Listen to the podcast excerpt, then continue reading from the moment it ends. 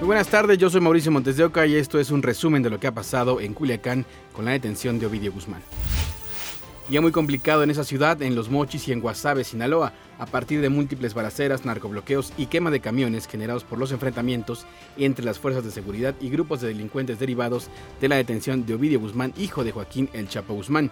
Se suspendieron las clases en todo el estado, las oficinas de gobierno cerraron y la actividad comercial está paralizada. Autoridades pidieron a la ciudadanía no salir de casa. Aquí le tenemos la crónica de este jueves negro para Sinaloa.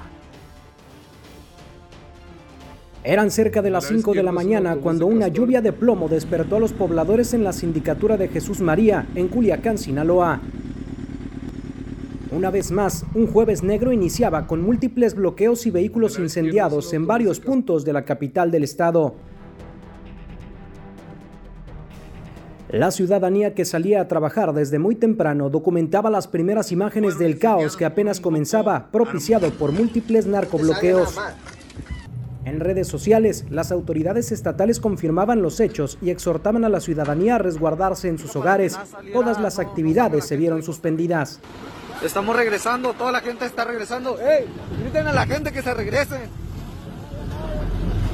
Fue poco antes de las 9 de la mañana que el gobernador confirmó que los hechos violentos estaban relacionados con un operativo encabezado por corporaciones del orden federal en la sindicatura de Jesús María. En aquel punto ya había amanecido, pero la refriega continuaba. También al sur del estado, en Escuinapa y Mazatlán, se reportaban carreteras bloqueadas por parte de civiles armados y múltiples balaceras. Incluso los hospitales del IMSS en el puerto desalojaron a todos los pacientes y se suspendieron todas las consultas que había programadas. De vuelta a Culiacán, las columnas de humo negro se desprendían desde diferentes puntos de la ciudad. También el Aeropuerto Internacional de Culiacán fue escenario de hechos violentos. Ahí aterrizó un avión de la Fuerza Aérea Mexicana. En minutos más tarde, otra aeronave de una línea comercial que intentaba despegar fue atacada a balazos mientras elementos de la Guardia Nacional rodeaban el sitio.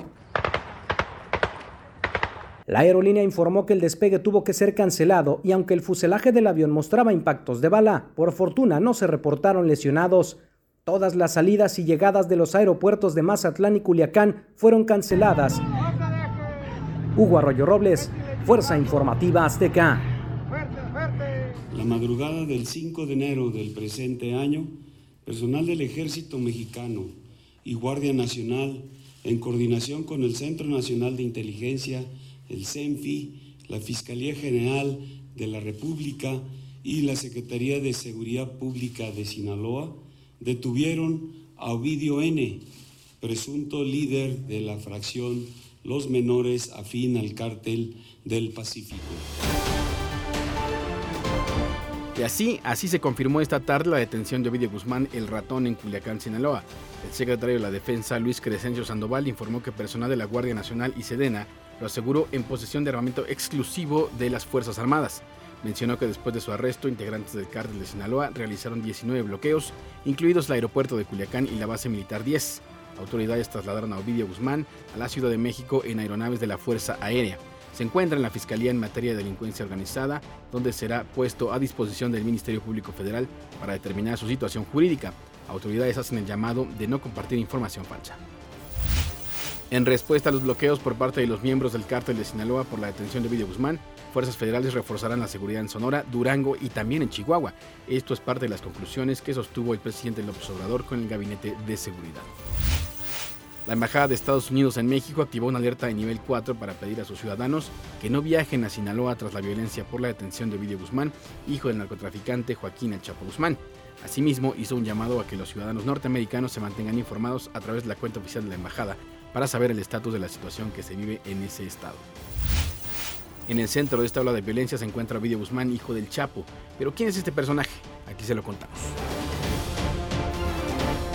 Ovidio Guzmán López, alias El Ratón o Ratón Nuevo, es uno de los hijos de Joaquín Guzmán Loera y Griselda López, segunda esposa del Chapo. Tiene tres hermanos más, Joaquín, Griselda Guadalupe y Edgar. Tiene un medio hermano, Iván Archibaldo, alias El Chapito, con quien lidera la célula criminal del cártel de Sinaloa. En febrero de 2019, el Departamento de Justicia de Estados Unidos lo señaló por el delito de conspiración para distribuir drogas. También sus medias hermanas son Emali Guadalupe y María Joaquina, hijas del último matrimonio del capo y Emma Coronel. Ovidio Guzmán es señalado de estar a cargo de al menos 11 narcolaboratorios en Sinaloa. La droga es vendida a distribuidores de otros países como Estados Unidos y Canadá. El 17 de octubre de 2019 ocurrió un operativo para su captura, el cual resultó fallido. A este hecho se le denomina como el Culiacanazo. Tranquilo, aquí señor. Tranquilo. Listo. ¿Traes armas? Tranquilo, tranquilo. no, él no tiene nada que ver. El Gabinete de Seguridad Nacional ordenó el cese del operativo con el fin de evitar que continuara la jornada violenta.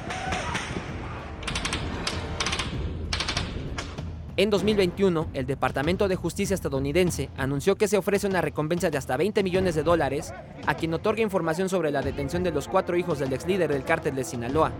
Para ADN 40, Fuerza Informativa Azteca. Pero este no fue el único operativo contra la delincuencia en el norte del país. Se confirmó la muerte de El Neto tras fugarse del penal estatal de Ciudad Juárez en Chihuahua. Durante la madrugada se realizó la búsqueda de los 30 fugados del penal estatal de Ciudad Juárez. A la una de la mañana localizaron en una casa al líder criminal, Ernesto Alfredo Piñón de la Cruz, alias El Neto, por quien ofrecían una suma de 5 millones de pesos. Fueron recibidos a balazos y el sujeto comenzó la huida. Desde este punto se alcanza a ver un vehículo, allí en esa gasolinera. Al parecer en ese auto viajaba el líder criminal conocido como el Neto que escapó del Cerezo en la fuga de reos el pasado primero de enero y ahora hay un intenso operativo en esta zona. Estamos en el cruce de la calle Cartagena y perimetral Carlos Amaya, a unas cuadras de la Fiscalía de Chihuahua. La reacción de los criminales por la localización del Neto fue inmediata. Al sur de la ciudad robaron un auto, lo metieron hasta la panadería de un supermercado y entre las roscas de Reyes le prendieron fuego. En la zona de Riberas del Bravo, otro vehículo lo metieron a un mini super y lo quemaron. En la glorieta de la carretera Casas Grandes y el eje Juan Gabriel, incendiaron una camioneta y un negocio de maderas. La Fiscalía de Chihuahua fue atacada y se montó un fuerte operativo en los alrededores con estatales y municipales.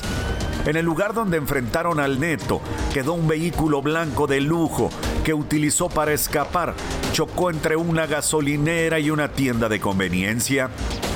Los casquillos quedaron por toda la avenida.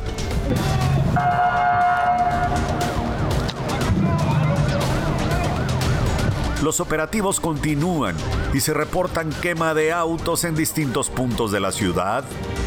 La fiscalía, a través de un boletín, mencionó que el neto fue herido en el enfrentamiento y murió minutos después, asegurándole un auto blindado, ocho armas largas y equipo táctico. Reinaldo Lar, Fuerza Informativa Azteca.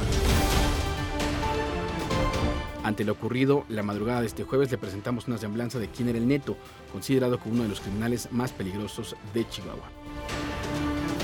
Ernesto Alfredo Piñón de la Cruz, alias El Neto, era el líder de la banda criminal conocida como Los Mexicles. Se dedican al narcomenudeo, extorsión, secuestro y homicidio.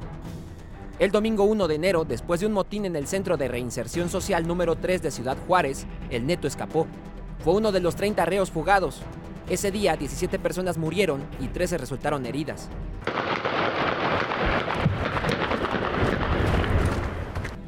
Era considerado uno de los criminales más peligrosos de Chihuahua, ya que desde 2007 lideraba un grupo de secuestradores con apenas 18 años de edad.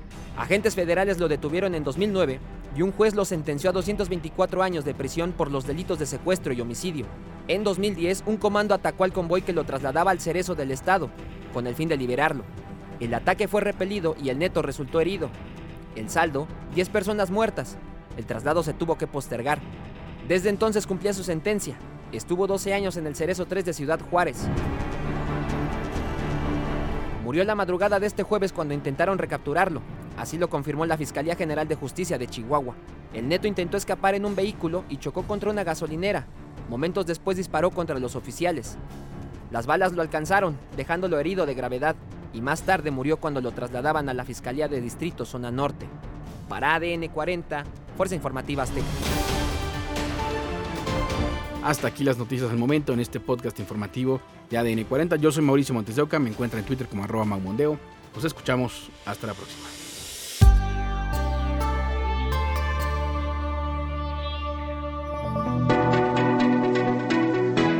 Podcast es presentado por VAS, la super app que te ofrece muchas y nuevas formas de pagar todo lo que quieras con tu celular. Olvídate de las filas y dedícate a lo que más te gusta ver tele en vivo, películas, escuchar música, podcast y estar siempre enterado de las noticias más importantes. Todo en un mismo lugar. Vas, la super app, con todo.